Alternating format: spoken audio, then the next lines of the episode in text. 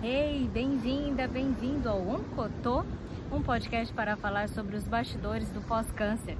Sou Fabiane Sambate, uma ex-paciente oncológica de câncer de mama e estou aqui para falar um pouquinho do que vem acontecendo comigo após a alta oncológica.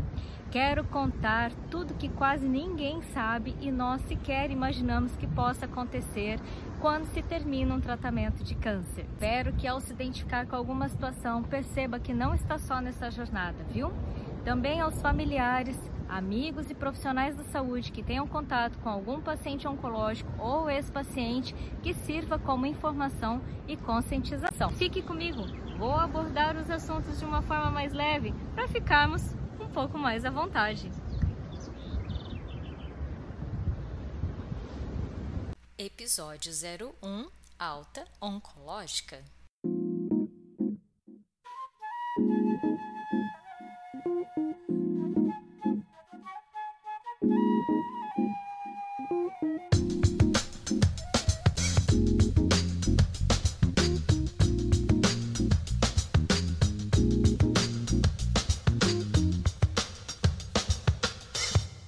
Vamos começar essa jornada de pós-câncer falando sobre a minha alta oncológica. E para isso eu quero voltar um pouquinho no tempo para contar como aconteceu essa alta oncológica, como ela funciona e o que vem acontecendo comigo nos próximos episódios. A alta oncológica, ela aconteceu em final de 2018, quando eu fui para o meu médico oncologista com todos os exames que ele havia pedido após o término da radioterapia, a qual eu já tinha passado antes por quimioterapia e uma primeira cirurgia de mastectomia total. Fiz a radioterapia e na sequência do término dessa rádio, novamente fui para o consultório dele para que pudéssemos avaliar como que estava o tratamento. E depois que ele eh, me examinou fisicamente, olhou todos os resultados de exame, ele me disse que eu estava de alta e que estava tudo ok e que agora era só seguir em frente com os exames de acompanhamento. E eu me lembro ainda que ele sempre usava a frase assim: agora é vida que segue.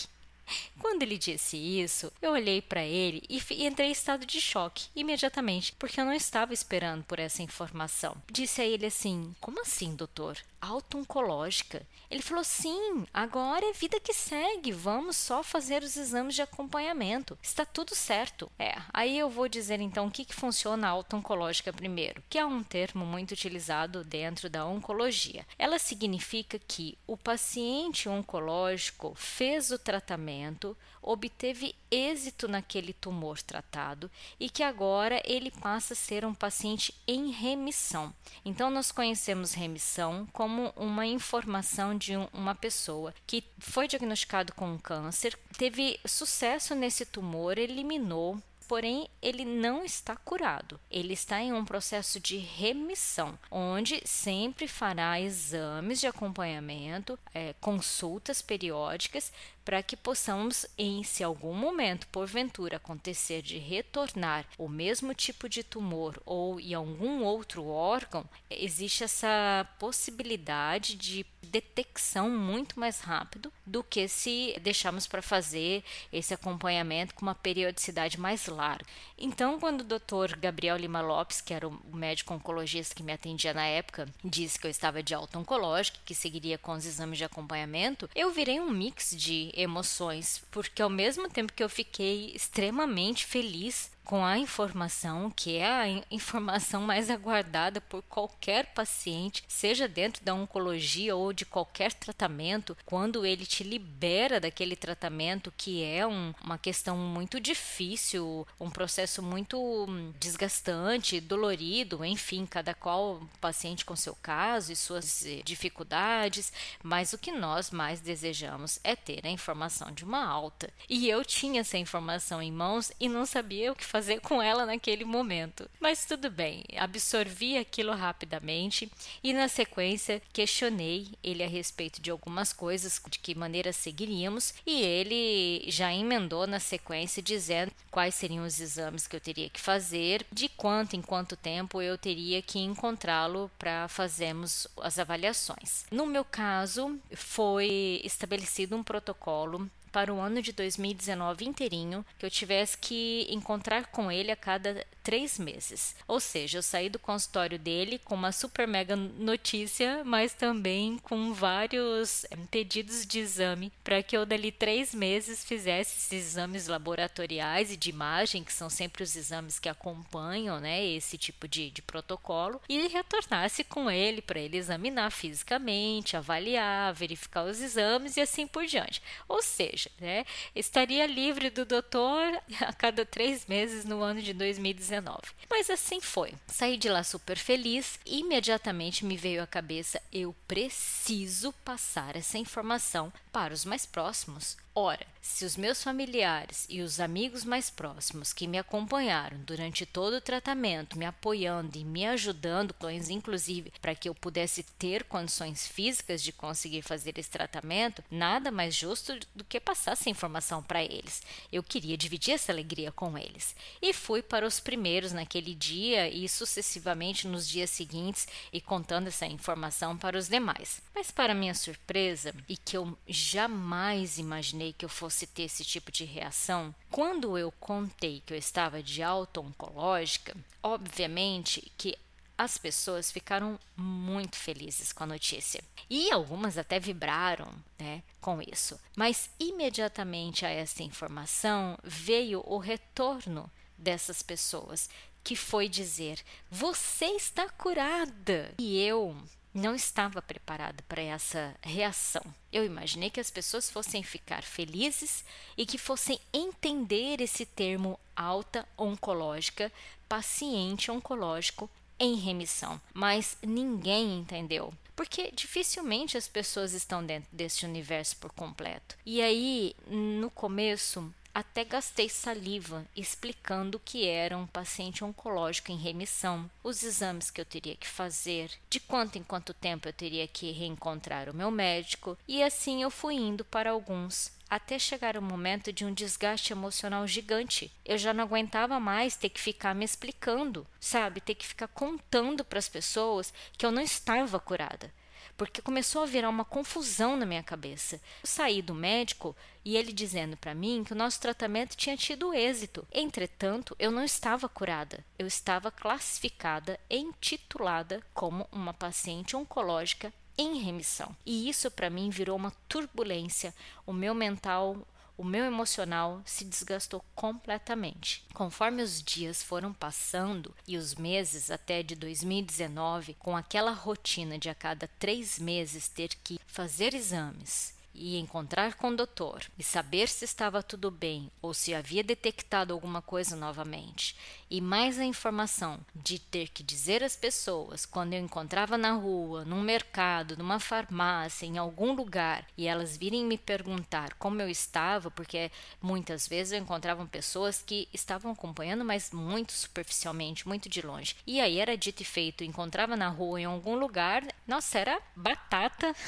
a pessoa perguntar como estava o meu tratamento e eu respondia que estava de alta oncológica e 99% das pessoas que, que vinham, você está curada. Eu apelidei de 3D, difícil, delicado e doloroso, porque aquilo cada vez que eu escutava, me despedia da pessoa, eu ia processando aquela informação e ficava reafirmando para mim mesma: vai ficar tudo bem, tá tudo certo, siga em frente, Vida que segue. Eu lembrava da frase do doutor toda hora: vida que segue sabe? Para que eu não caísse a minha energia, eu não ficasse completamente abalada por cada vez que acontecesse uma situação dessa. Esse ano de 2019 foi bem puxado para mim, bem complicado lidar com essa questão mental toda e emocional. E além desses exames de acompanhamento, o doutor havia pedido se eu pudesse fazer também um mapeamento genético e dependendo do resultado desse mapeamento, ainda seguiria com alguma outra cirurgia além da reconstrução mamária que eu estava nesse processo. Então tinha bastante coisa ainda para ser feito e eu estava bem abalada emocionalmente. Foi um ano bem complicado. Por fim, no mapeamento, sim, deu dois genes mutados, mas não relacionados ao câncer de mama. Então não havia necessidade da retirada da outra mama, apenas a reconstrução reconstrução bilateral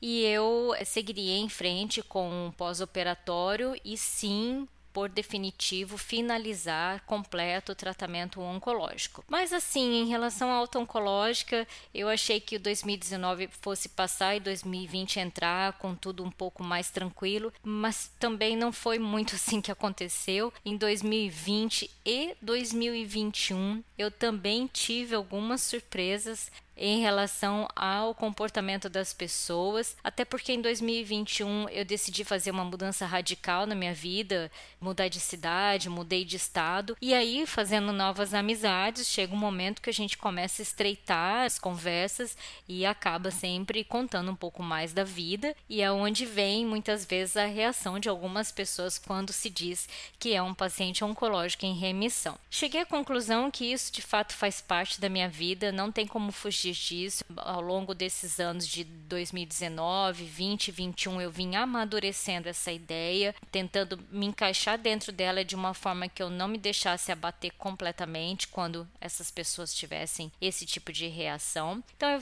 venho absorvendo de uma forma mais suave um pouco, convivendo com essa informação. Ela é minha, eu não tenho o que fazer com ela, eu tenho que conviver com ela. Mas eu acredito que a auto-oncológica, na verdade, ela faz faz parte também de um tratamento mental, um tratamento emocional, onde você monitora o tempo todo o seu organismo, a sua, a sua linha de raciocínio, é, como que você vai deixar se afetar por isso, se vai conseguir já logo absorver e deixar isso passar de forma a não guardar nenhum resíduo. Então, a auto-oncológica é um processo onde monitora-se a mente, o emocional, o corpo físico, porque há necessidade necessidade de uma reeducação alimentar para aqueles que ainda não, não tiveram. É, existem alimentos de prevenção que são muito interessantes de começar o hábito de utilizar para esse processo de não retornar nenhum tipo de tumor. É toda uma dinâmica que é feita para voltar as atenções numa questão de prevenção agora. Antes foi feito um tratamento para eliminar. Agora, dentro de uma auto-oncológica, tendo a tarja, o carimbo de paciente oncológico em remissão, é necessário fazer uma prevenção. Então, por isso que encerra-se um tratamento e, ao meu ver, começa outro. Para mim, a auto-oncológica, ela vem funcionando dessa forma. Penso que em relação à linguagem de paciente oncológico em remissão, por mais que a gente tente falar com os amigos, os mais próximos, os familiares, alguém de confiança, um terapeuta ou os próprios parceiros ali de, de tratamento, que são os médicos, né, que nos acompanham, é muito difícil, muito raro algum desses que consegue acompanhar essa nossa linha de raciocínio, porque só consegue falar a mesma linguagem quem pertence a esse universo, quem está dentro deste mundo que mais parece um mundo paralelo. Muitas vezes eu tenho a, sensação de estar vivendo um pé no mundo real e um pé no mundo paralelo, porque eu só consigo ter afinidade e chegar a um completo conforto emocional de soltar as informações e ter o entendimento quando eu converso de igual para igual com um paciente oncológico em remissão. É a mesma tribo, é a mesma linguagem, mesma sensação e, sobretudo, a mesma empatia. Não tem jeito. Esse é o meu mundo canceronês e eu espero que você tenha gostado da minha companhia. Se você quiser saber mais sobre este universo ou só trocar ideias comigo, acesse arroba um Fique bem e até uma próxima!